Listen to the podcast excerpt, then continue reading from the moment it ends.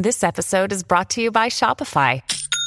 Forget the frustration of picking commerce platforms when you switch your business to Shopify, the global commerce platform that supercharges your selling wherever you sell. With Shopify, you'll harness the same intuitive features, trusted apps, and powerful analytics used by the world's leading brands. Sign up today for your $1 per month trial period at shopify.com slash tech, all lowercase. That's shopify.com slash tech.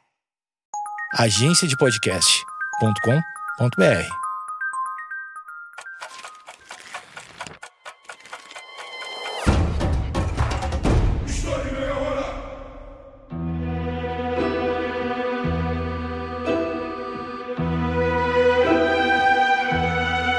Como fazer parte de um movimento que pode transformar o seu país? Existe traição dentro da política? Essas são apenas algumas perguntas que podemos nos fazer quando estudamos com mais atenção a biografia e a trajetória política de Leon Trotsky, um dos principais e mais polêmicos líderes da União Soviética. Aqui no História em Meia Hora eu já contei a história de uma série de figuras importantes da história da Rússia e também, em seguida, da história da União Soviética. E o Trotsky tem um lugar especial nesse panteão. Além de ser alguém extremamente importante para os acontecimentos que transformaram o seu país, até hoje o seu nome está envolvido em polêmicas. E para falar sobre ele, como sempre, eu quero lembrá-los que eu uso fontes e autores confiáveis, que você pode e deve consultar na descrição do episódio. O meu objetivo aqui hoje é contar a biografia de Trotsky e um pouco do seu pensamento. Mas antes de fazer isso, precisamos conhecer a origem desse personagem.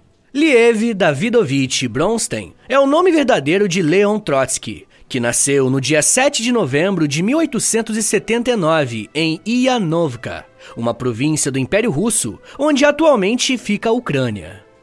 Molecada, só pra ficar didático, eu não vou usar o nome verdadeiro do Trotsky ao longo do episódio não, tá? Só para evitar qualquer tipo de confusão com os outros nomes que vão aparecer ao longo da narrativa.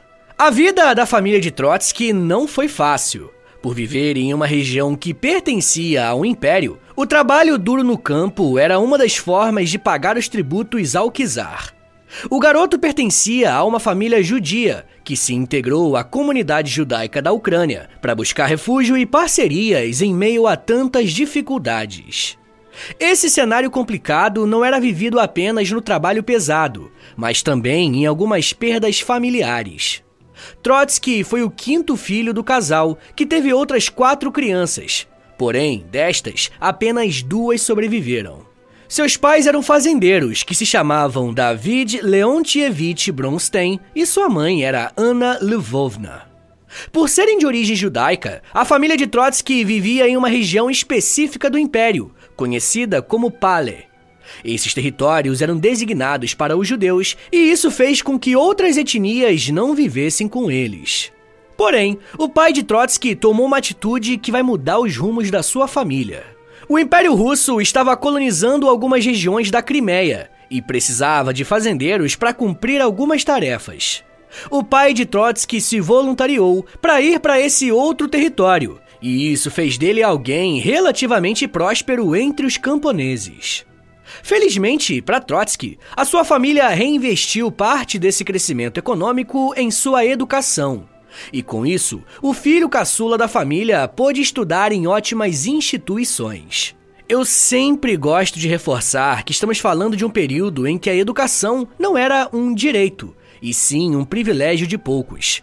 E o senhor David não iria gastar uma grana pesada se não visse em seu filho mais novo alguém que se interessava pelo estudo. Com apenas 9 anos de idade, Trotsky foi para Odessa para estudar em uma escola tradicional alemã. Como aquela região da Crimeia estava nos alvos do Império Russo, o sistema educacional foi fortemente impactado por uma tentativa de russificação, ou seja, de tornar a cultura russa a padrão daquele território. O final do século XIX foi marcado pelo surgimento de uma crise do Império Russo, mas antes das coisas se complicarem de vez, os povos que estavam submetidos a esse governo ainda precisavam se adequar a algumas questões culturais próprias dos russos, como idioma, história e tradições. Por esse motivo, Leon Trotsky, desde bem jovem, teve acesso ao idioma russo. No seu segundo ano nessa escola, Trotsky se mostrou um líder nato ao organizar uma pequena revolta contra um professor que a sala não gostava. Porém, o caminho do jovem na política não foi tão linear quanto esperado. Em 1895, quando ele tinha apenas 16 anos de idade, Trotsky se deparou com uma manifestação popular de pessoas que estavam protestando contra algumas ações do czar Nicolau II. O jovem se interessou em ingressar nessas manifestações e logo se voluntariou para imprimir e distribuir panfletos entre os estudantes e operários. Se num primeiro momento seria esperado que ele logo de cara entrasse na luta política, não foi bem isso que aconteceu. Em 1897, Trotsky ingressou na Universidade Nacional de Odessa para cursar matemática. Essa empreitada não durou muito tempo, e logo nos primeiros meses ele abandonou o curso.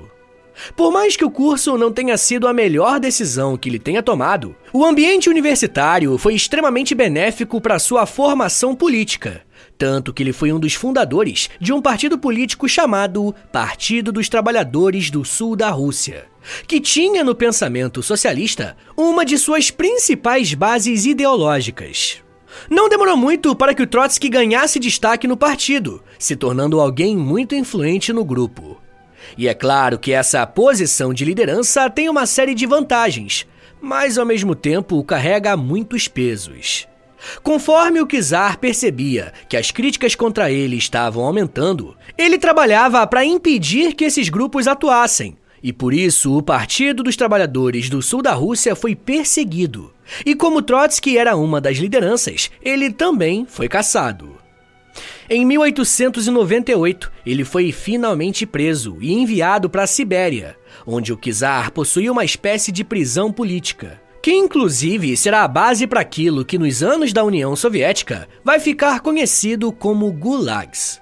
Trotsky ficou quatro anos preso e aproveitou esse tempo para refinar a sua base teórica e se aproximar dos textos de Karl Marx, principalmente O Capital. Em 1902, Trotsky consegue fugir da prisão e, usando um passaporte falso, foge para o Reino Unido, onde passa a adotar o seu nome de guerra, Leon Trotsky. No Reino Unido, ele vai se aliar a um outro partido político, o Partido Social Democrata Russo. E a partir desse grupo, ele terá contato com uma figura que vai transformar a história da Rússia, de Trotsky e de toda uma geração de revolucionários. Eu tô falando de Vladimir Ilyich Ulyanov, mais conhecido como Vladimir Lenin.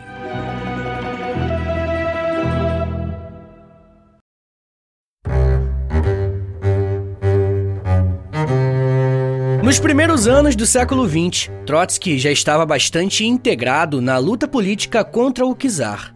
E o Partido Operário Social Democrata Russo foi importantíssimo nesse processo.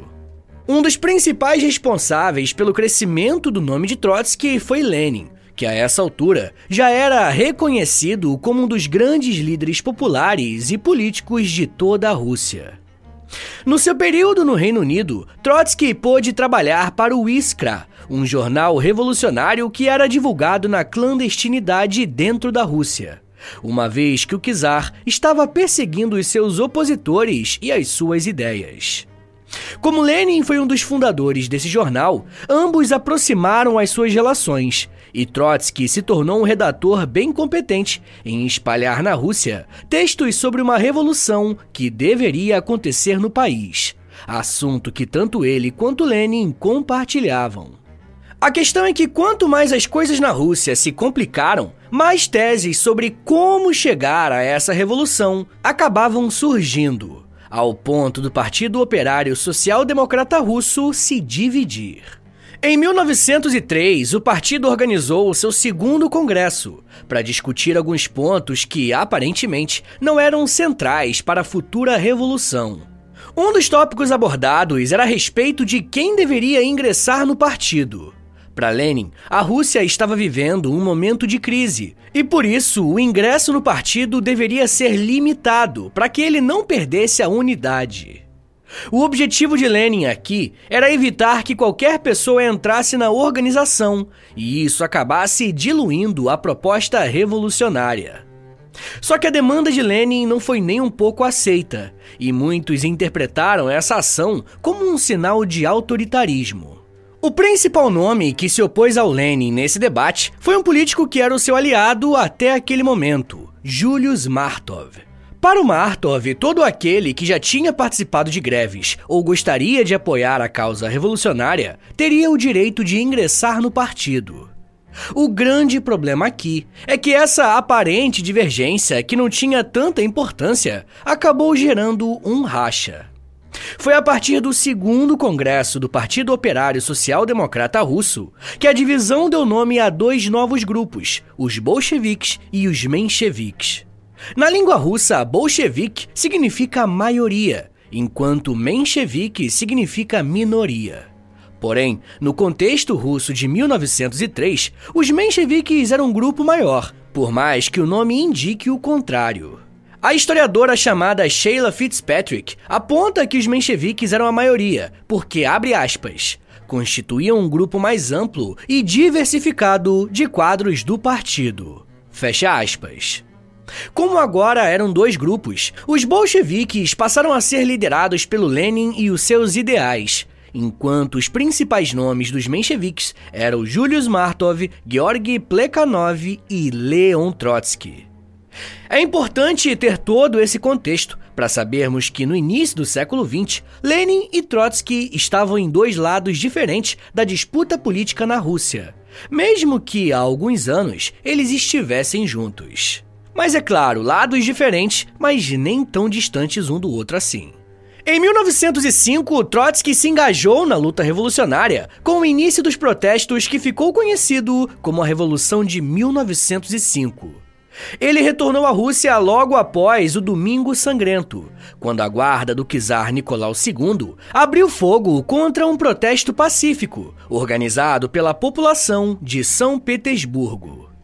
Esse evento foi central para o desenrolar dos acontecimentos na Rússia, e o próprio Trotsky analisou essa situação ao dizer que, abre aspas, nossa grande vantagem de 1905 foi o fato de que, ainda durante essa fase do prólogo revolucionário, nós, os marxistas, já contávamos com um método científico de compreensão dos processos históricos. Isso nos permitiu entender aquelas relações que o processo material da história só revelava como uma série de indícios. As caóticas greves que em 1903 estouraram no sul da Rússia nos tinham fornecido o material necessário para entender que uma greve geral do proletariado e sua posterior transformação numa insurreição armada se tornariam um método fundamental da Revolução Russa. Fecha aspas. Como o líder político apontou, as contradições sociais da Rússia atingiram um nível insustentável, levando a população às ruas. Essa massa de pessoas passou a se organizar em sovietes, locais em que os debates políticos aconteciam, e Trotsky chegou a ser o porta-voz do Soviete de São Petersburgo, que reunia o Comitê de Trabalhadores da cidade. Pela sua atuação revolucionária na capital russa, ele foi preso em 1906 e, mais uma vez, enviado à Sibéria. Um ano depois, Trotsky fugiu e se estabeleceu em Viena, capital do Império Austro-Húngaro. A partir de então, o revolucionário aderiu ao Pravda, um outro jornal de publicação clandestina que era enviado para a Rússia. Ele atuou nesse jornal até 1912, quando a sua circulação foi encerrada. Depois disso, Trotsky esteve em outras cidades, como Paris, Zurique e Nova York. A essa altura, ele já tinha se consolidado como um pensador importante e um líder político bem carismático. Porém, um evento de proporções internacionais teve início e mudou os rumos da política de Trotsky e da própria Rússia. A Primeira Guerra Mundial teve início em 1914 e um dos participantes era o Império Russo, que, apesar de estar enfrentando uma série de dificuldades internas, mesmo assim decidiu ir para a guerra. Diversos revolucionários eram contrários à participação russa na guerra, porque entendiam que a guerra era imperialista. A atuação antiguerra de Trotsky contribuiu para que ele fosse deportado da França e depois da Espanha, chegando aos Estados Unidos no começo de 1917. Mas em uma tentativa de abandonar o país, foi preso a bordo de um navio que ia para a Europa, sendo levado para o Canadá.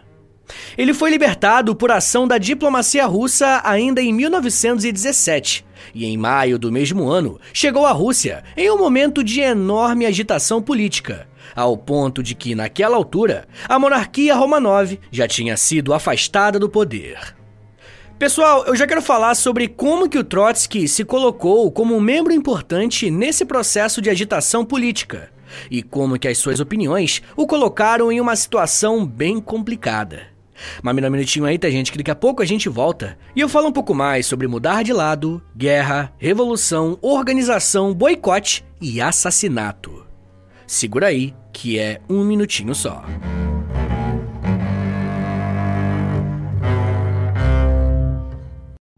Você conhece a loja do História em Meia Hora?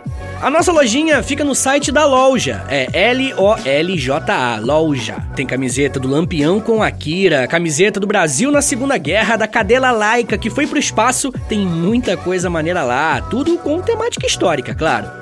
Então imagina você chegando numa socialzinha com várias referências históricas no peito, com certeza quem também gosta de história vai querer puxar um papo. Será que rola um romance histórico? Joga aí na busca História em Meia Hora Loja, L-O-L-J-A, ou clique no link da descrição do episódio para ter acesso aos nossos produtos. Valeu, gente! Abre aspas. As contradições entre um governo dos trabalhadores e uma esmagadora maioria de camponeses num país atrasado só poderiam ser resolvidas em escala internacional, nos limites de uma revolução proletária mundial.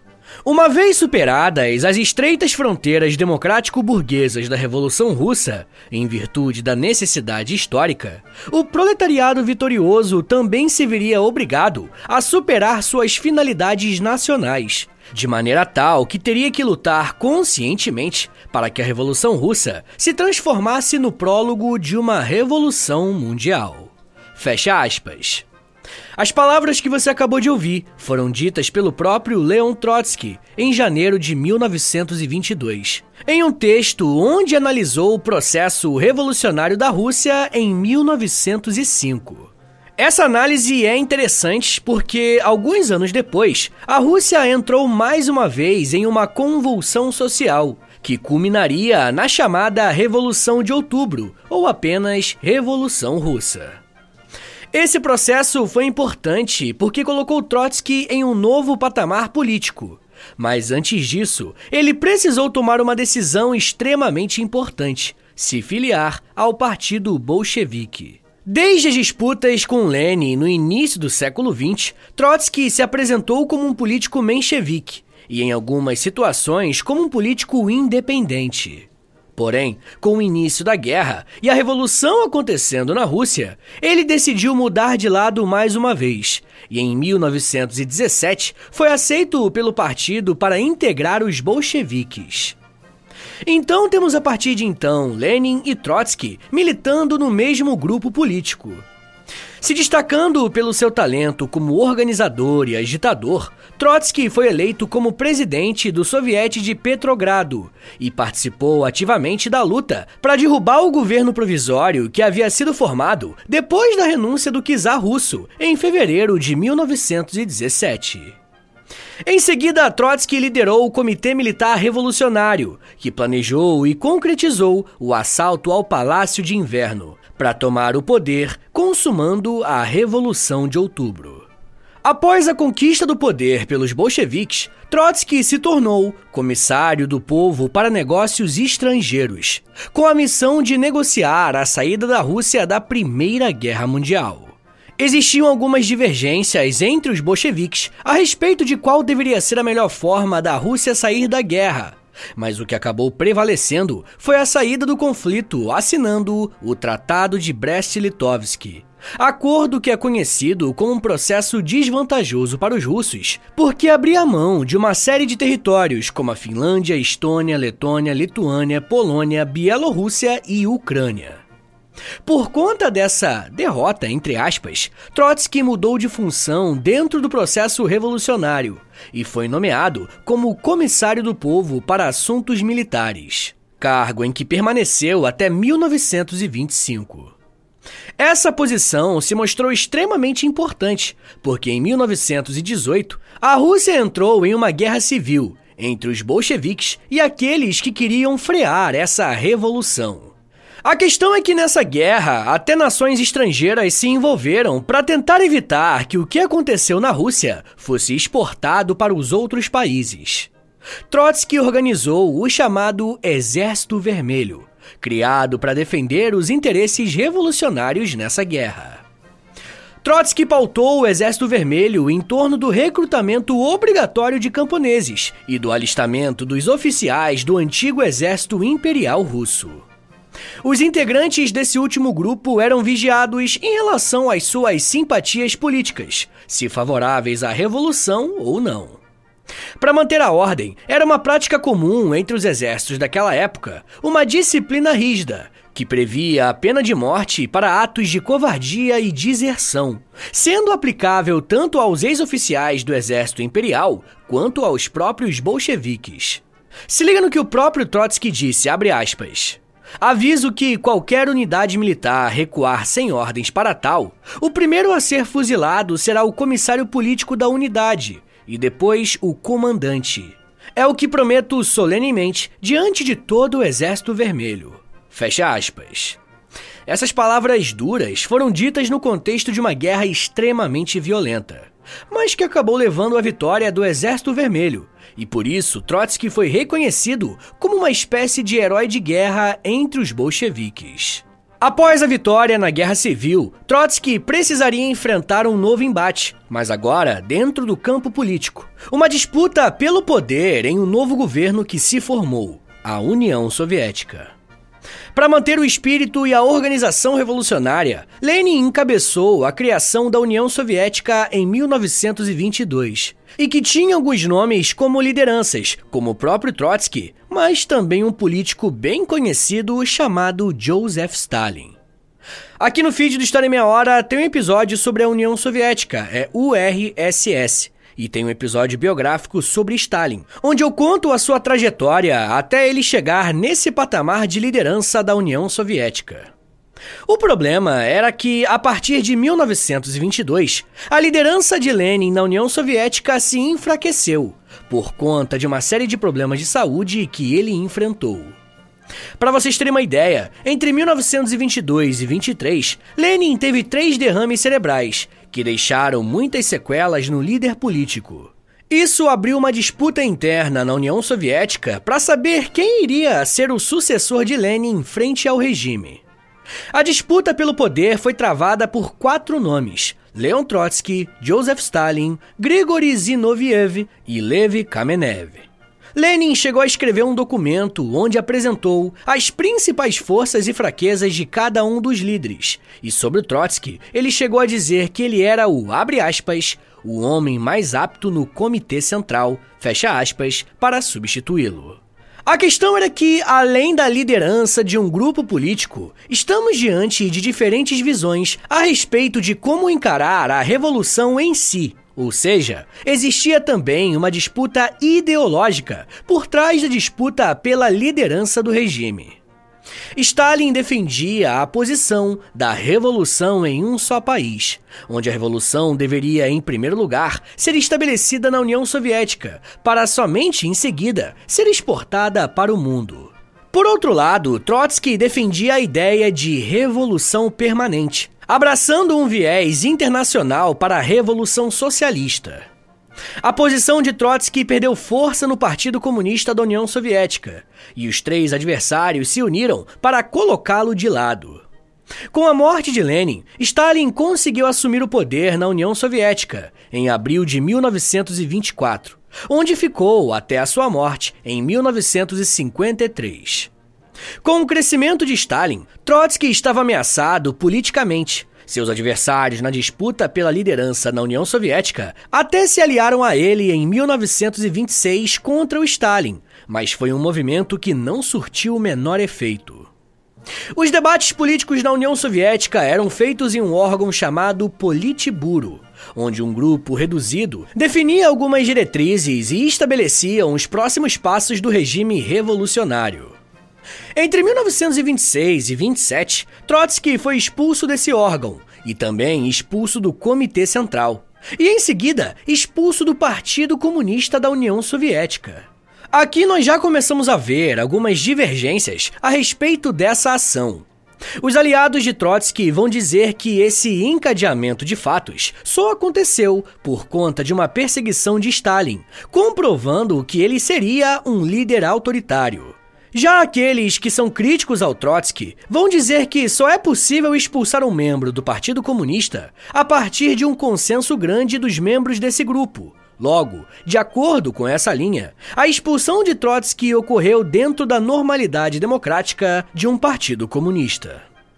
Sendo uma perseguição ou não sendo, o que motivou essa ação contra Trotsky foi uma reação contra uma série de textos que ele passou a publicar, criticando as decisões políticas e econômicas de Stalin frente à União Soviética. Em 1928, Trotsky foi exilado para Almaty, no Cazaquistão, e em 1929 foi deportado compulsoriamente da União Soviética. A partir daí, passou a escrever fortes críticas ainda maiores contra o regime stalinista e se mudou bastante para diversos lugares. Trotsky passou pela Turquia e pela França entre julho de 1933 a junho de 35. Passou pela Noruega entre junho de 35 e setembro de 36. Ele encontrou moradia fixa no México, quando aceitou o convite do pintor Diego Rivera em 1937, onde morou um tempo com Rivera e sua esposa Frida Kahlo. No México, Trotsky viveu com a sua segunda esposa, Natália Sedova, com quem tinha se casado em 1903 e tido dois filhos. Antes de se mudar para o México, Trotsky foi acusado pelo governo soviético de conspirar para derrubar Stalin. Por conta dessa e de outras acusações, diversos nomes da elite política soviética foram julgados, condenados à morte e executados. Trotsky também foi julgado e condenado à morte in absentia, ou seja, sem estar presente no julgamento. O importante aqui é mostrar que o Trotsky deixou de ser visto como um herói de guerra ou como alguém influente na Rússia. Essas condenações tinham como objetivo apagar o seu nome do processo revolucionário. Muitos historiadores chamam esse período do governo de Stalin como o Grande Expurgo, período de perseguição e execução de milhares de pessoas na União Soviética. Nesse período de exílio, Trotsky aumentou em muito a sua produção intelectual, escrevendo importantes obras, como até mesmo a sua autobiografia, chamada Minha Vida, em 1930. Ele também escreveu a História da Revolução Russa em dois volumes, um em 1930 e outro em 1932. Ele também escreveu A Revolução Permanente em 1930 e também em 1936 escreveu A Revolução Traída, sendo lida como uma das maiores críticas ao chamado stalinismo. Em 1939, Trotsky e sua esposa precisaram se mudar por conta de um caso extraconjugal que o Trotsky teve com a artista Frida Kahlo. Por conta da sua condenação na União Soviética, Stalin autorizou a morte de Trotsky, mesmo em solo estrangeiro. Assim, em maio de 1940, um ataque armado aconteceu na casa em que Trotsky vivia, mas ele sobreviveu. Poucos meses depois, no dia 20 de agosto de 1940, um agente de Stalin chamado Ramon Mercader se infiltrou na casa de Trotsky e o acertou com um golpe de picareta. Trotsky morreu um dia depois devido à gravidade do ferimento e o seu assassino foi preso e condenado a 20 anos de reclusão no México. Quando conquistou a sua liberdade, Ramon Mercader foi recebido na União Soviética como herói, enquanto o nome de Trotsky foi mantido como um traidor e desertor do regime revolucionário, por ter se colocado em oposição radical a Stalin. Pessoal, eu vou recomendar três episódios que estão aqui no feed do História em Meia Hora, que vai servir de complemento para esse episódio aqui, beleza? O primeiro se chama Revolução Russa, um outro se chama União Soviética, é URSS, e o terceiro se chama Stalinismo e Trotskismo. Agora bora fazer aquele resumão de um minutinho para você relembrar o que você aprendeu hoje? Vamos lá. Quando falamos em Leon Trotsky, estamos falando de um dos principais líderes da Revolução Russa de 1917. Ele desempenhou papéis cruciais, incluindo a organização do Exército Vermelho durante a Guerra Civil Russa. Trotsky defendia o internacionalismo revolucionário e a ideia de que a Revolução Socialista não poderia ser confinada a um único país. Enquanto líder político, as principais características de Trotsky incluíam a sua aptidão intelectual, o seu estilo de liderança carismático e as suas habilidades como escritor e teórico político. Ele foi um crítico incisivo do chamado stalinismo e defendeu um processo com uma burocracia cada vez menor dentro do Partido Comunista da União Soviética. Sua oposição às políticas de Stalin levou ao seu exílio e, em seguida, ao seu assassinato em 1940, que foi ordenado pelo próprio Stalin. O legado de Trotsky é complexo e bem polarizado.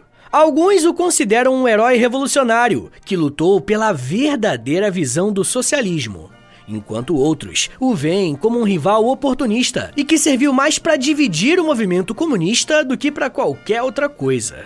Mas até mesmo os críticos a Trotsky reconhecem a sua importância no momento logo em seguida à Revolução de 1917. Eu tô falando da Guerra Civil Russa. Quando o frágil governo revolucionário enfrentou uma coalizão de diversos países que se uniram aos russos apoiadores do czar, formando o chamado Exército Branco, que enfrentou o Exército Vermelho criado pelo Trotsky. Mas isso já é um papo para uma outra meia hora.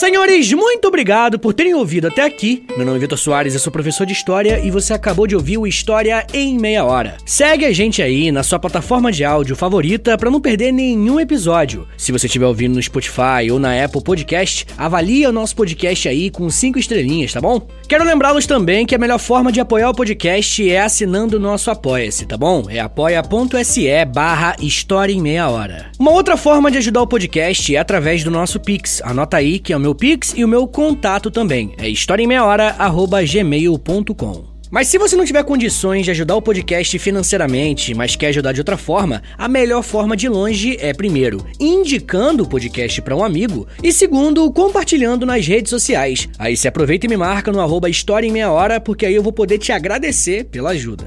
Se você tiver afim de ouvir um podcast mais de humor, mas que também tenha temática histórica, ouça meu outro podcast, é o História pros Brother. Ouve lá depois que eu acho que você vai gostar. Eu também crio conteúdo pro TikTok, Instagram, Twitter, tudo no arroba. É o meu perfil pessoal. Aproveita e segue ele também. Então é isso, gente. Muito obrigado, um beijo, até semana que vem e valeu!